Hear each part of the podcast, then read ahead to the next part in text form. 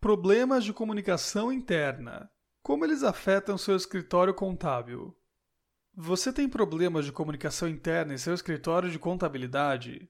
Já se perguntou o quanto eles podem afetar a produtividade e eficiência da sua empresa? Desde os primórdios, o homem se comunica, seja em desenhos nas paredes, seja apenas em falas ou seja de forma escrita. A comunicação sempre foi uma ferramenta indispensável no relacionamento interpessoal e em uma empresa não é diferente. A comunicação dentro de empresas é chamada de comunicação interna. Ela é responsável por alinhar os valores e objetivos da empresa com os funcionários, manter a equipe informada, direcionar o clima organizacional e ajudar no engajamento e motivação dos colaboradores. Com o mercado cada vez mais competitivo e a concorrência acirrada, as empresas têm que achar um meio de se destacar, e é exatamente nesse ponto que entra a comunicação interna. A melhor forma de criar uma diferenciação no mercado não é investindo exclusivamente em marketing e tecnologia, pois, por mais sofisticados que sejam os softwares de uma organização, nada substitui a importância do ser humano dentro de um processo. Ou seja, a melhor estratégia nesse caso é apostar em uma equipe alinhada e engajada que vestirá a camisa na busca pelos objetivos da empresa. Afinal, se eu não estou conseguindo comunicar com clareza internamente, como está sendo minha comunicação com o cliente? Como problemas na comunicação interna podem afetar seu escritório contábil? Como dito anteriormente, o mercado está cada vez mais competitivo e no ambiente contábil não é diferente. Problemas de comunicação interna em escritórios contábeis podem custar caro. Sendo assim, comunicar-se de forma assertiva no ambiente interno entre patrão e colaboradores e no ambiente externo entre escritório e clientes é um fator essencial para ter sucesso.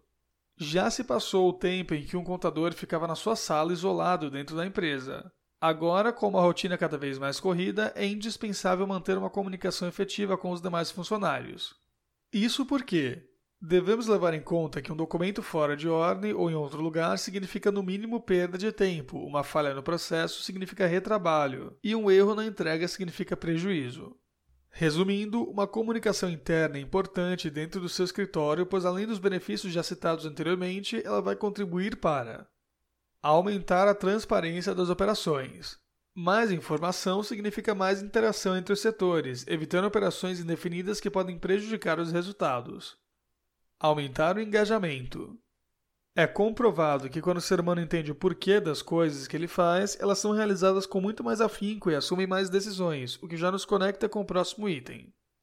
Melhorar a tomada de decisões.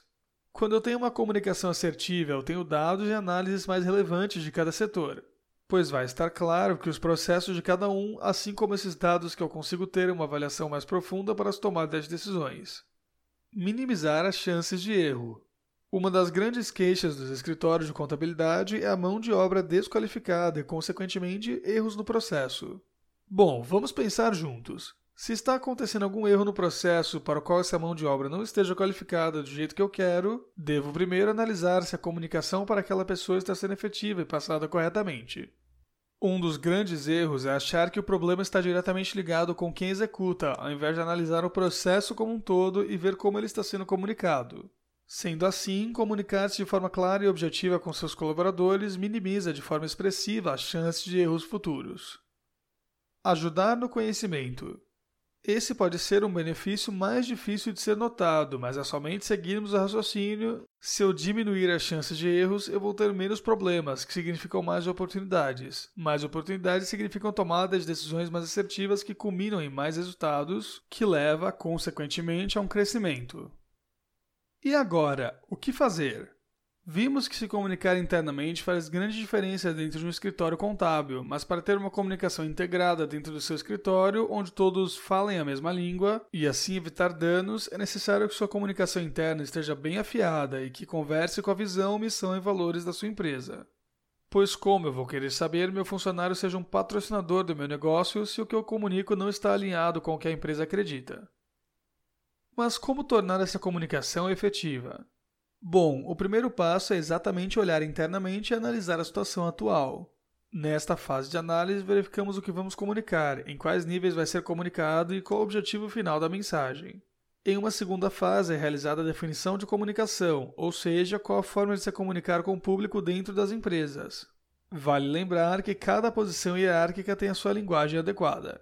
Por fim, definimos os canais que vão ser usados para se realizar essa comunicação dentro do seu escritório. Dentre eles, podemos citar o mural, intranet, e-mail, jornal corporativo, etc.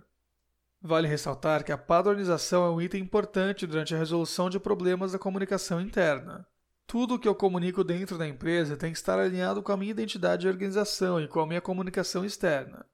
Por isso, é extremamente recomendável a criação de um manual de comunicação interna que vai servir como estrutura base de todo esse processo. Devemos levar em consideração que a implicação de medidas não vai adiantar se for feita sozinha. É preciso ter seres humanos conduzindo o processo, pois são eles que vão fazer acontecer, ou seja, vão colocar o carro para andar. Para finalizar, tem uma sugestão de leitura com cinco dicas indispensáveis para escritórios contábeis. Assim vai ficar mais palpável a forma de estruturação do processo como um todo. E você já teve problemas de comunicação interna no seu escritório? Como foi resolvido?